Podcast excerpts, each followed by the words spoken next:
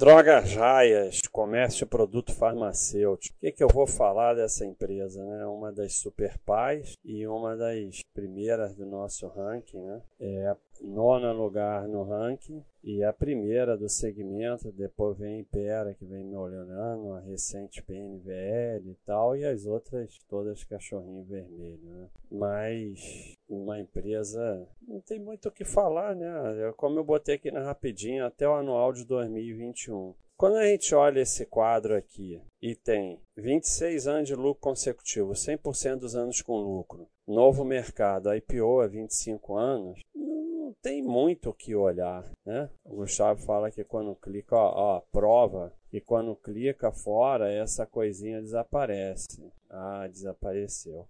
Vamos ver. Pá, desapareceu. Não desapareceu. então, é, eu sei que, que tem gente que não se conforma, mas numa análise de carteira, patrimônio, não de ativos individuais, basta esse gráfico aqui acabou. Não tem mais o que olhar. Um retorno absurdo aos sócios. Olha como o gráfico é bonitinho. Claro que ela tem muita receita para o lucro, mas é um segmento de margem baixa.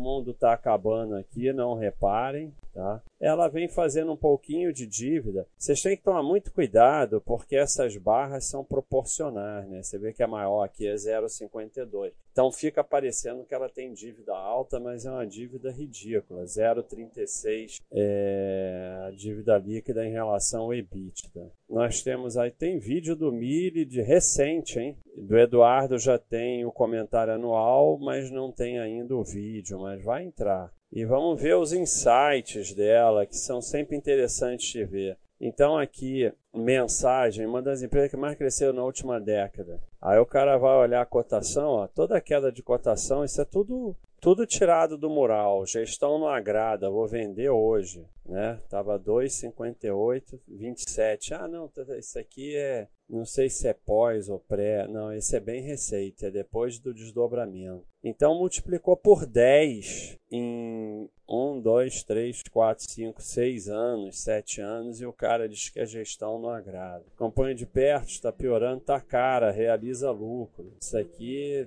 tem menos de 2 anos, multiplicou por quase 3. Muita concorrência. Então é uma realidade, é muita concorrência, abre muitas lojas, tem sempre uma desculpa né, para você pular fora. É, é, a realidade do segmento, mas é, concorrência faz parte. É, é, aqui mostrando que ela não é uma empresa que paga muito dividendo, mas é um retorno de 2006 até 2020, 51 mil por cento. Né? Então, é, e outro mostrando essa sardinice de PL. Veja, tá, não está mais esses preços porque houve desdobramento, mas isso não importa. Em 2011, a 12 reais, o PL era 59, um PL muito alto, então não vou comprar. Aí você vê em 2017, ela foi de 12 para 90, o mesmo PL de 59. PL não é absolutamente nada, não olha PL. Então, é, uma das nossas líderes aqui do Super Paz, é, basta olhar esse gráfico aqui.